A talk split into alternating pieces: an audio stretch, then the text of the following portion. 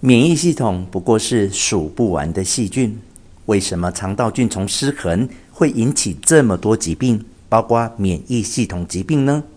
近几年出现令人震撼的证据。约翰霍普金斯大学医学院病理教授丹尼彼得森一针见血地表示：“因为我们的免疫系统绝大多数是在肠道里面。”彼得森能够如此坚决的肯定，也是十年来的相关研究数量已经超过从前。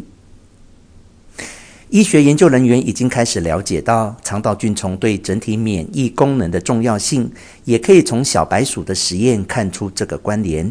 研究员特别培养体内无菌的小白鼠，包括肠道中也没有任何细菌。结果，这些小白鼠完全没有免疫功能。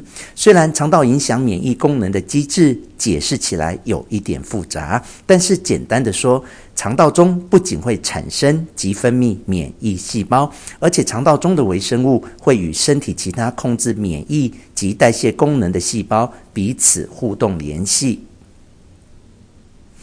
找不出病因，可能就是它。肠道菌丛对人体健康的影响巨大，不少人一定想知道该如何做才能让肠道菌丛达到最佳状态。回答问题之前，需先理解更基本的问题：我怎么知道我的肠道菌丛有没有失衡？如果你曾被诊断出有消化道的疾病，例如大肠激躁症、克隆氏症。又称局部性肠炎，自然会有肠道菌丛失衡问题。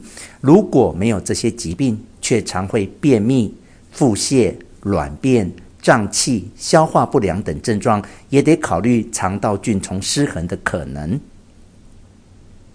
此外，有些毛病也会与肠道菌丛失衡相关，只是一般人并不会做此联想。例如：一、体重太重或太轻；二、有食物敏感或过敏；三、情绪不稳定；四、容易疲倦；五、关节疼痛；六、精神无法集中；七、青春痘或湿疹。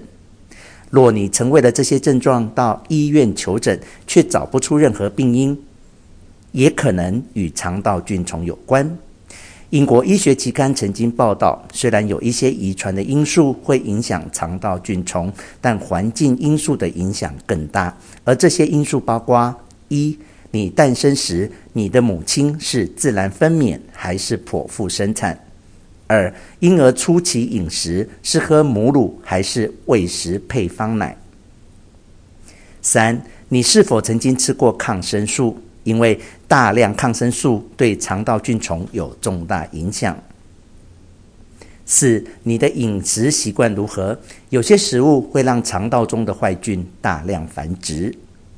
五，你有运动习惯吗？研究显示，运动较多的人，肠道菌虫会比较健康。六，你是压力一族或有疾病吗？压力与疾病也会影响到肠道菌虫。七。居住环境在都会还是在乡下呢？不同环境会有不一样的菌种。